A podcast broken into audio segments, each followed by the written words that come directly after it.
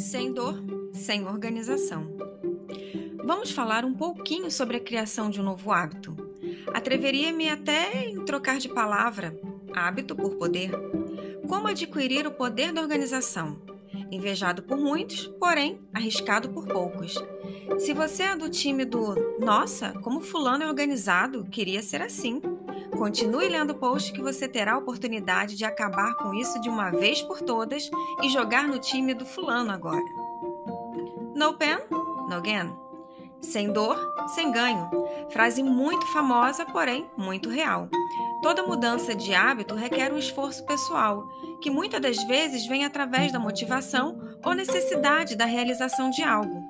E acredite, mudar o que fazemos há muito tempo é um desafio.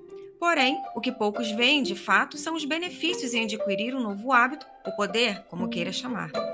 É preciso ajustar nosso mindset antes de qualquer mudança. Precisamos estar conscientes de cada passo, objetivos, benefícios e os malefícios da não realização dessa mudança. Vou propor um exercício agora para te ajudar a alinhar seus objetivos. Pegue papel e caneta ou algum aplicativo de notas que você já use. Vamos criar duas listas. Lista 1. O que eu ganho com esse novo hábito? Aqui você vai listar tudo que você irá ganhar com esse novo hábito. Como seria a sua vida com essa nova conquista? O que as pessoas falariam de você no momento em que você se comportasse dessa forma? Quais áreas da sua vida seriam afetadas positivamente com esse novo hábito? Quem à sua volta ganharia com essa sua nova habilidade? Exemplo: Teria todos os meus documentos organizados. Teria total controle da minha vida. Irei influenciar as pessoas positivamente para se organizarem também. Teria o controle não só da minha vida pessoal, mas também da minha vida profissional. Conseguirei uma promoção ou um novo cargo por dar conta de tudo e manter tudo organizado.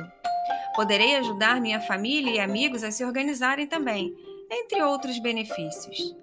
Desenvolva bem a sua lista, hein? Pode exagerar. Lista 2. O que eu perco sem este novo hábito? Nesta lista, você irá fazer o oposto da primeira. Como seria a sua vida sem essa nova conquista? O que as pessoas falariam de você por não ter este novo hábito?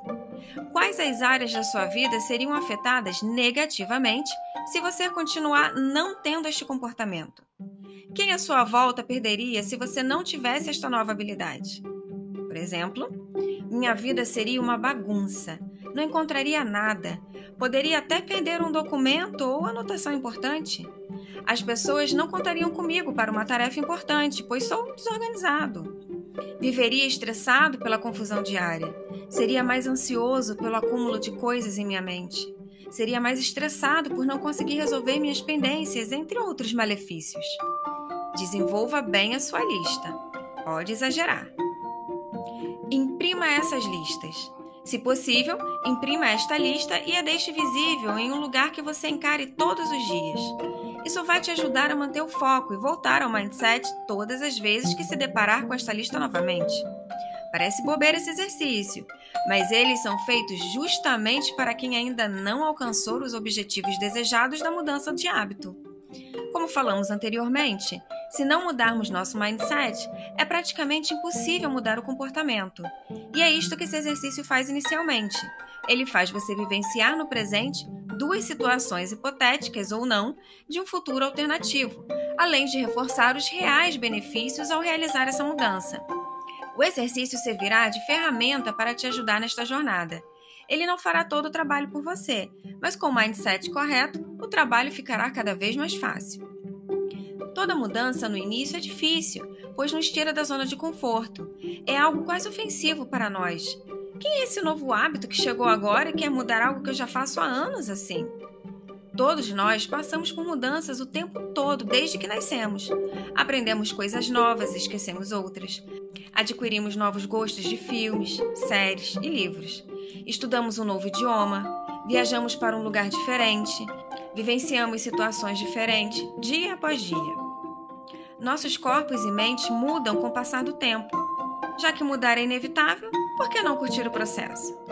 Reveja a lista ao número 1 e perceba que esta mudança de hábito te levará a alcançar cada item anotado. Será um pouco difícil no início, Mas à medida que você for recompensado pelos benefícios deste novo hábito, você irá se animar cada vez mais e começará a entender que o novo hábito agora se tornará algo indispensável em sua vida. Iremos abordar um pouco mais sobre esse assunto no futuro, mas por hora, saia da inércia e comece. Tenha sempre em mente a sua lista de exercícios para recalibrar seu mindset e continue caminhando. Organizar dá trabalho, mas acredite, é recompensador. Ter à mão tudo o que você precisa, saber exatamente onde suas coisas estão, ter total controle sobre seus eventos e tarefas e o mais importante, é libertador tirar tudo da cabeça e deixá-la somente executando as tarefas organizadas de forma livre, sem preocupações, pois tudo está no controle. Que a força da organização esteja com você. Até o próximo post!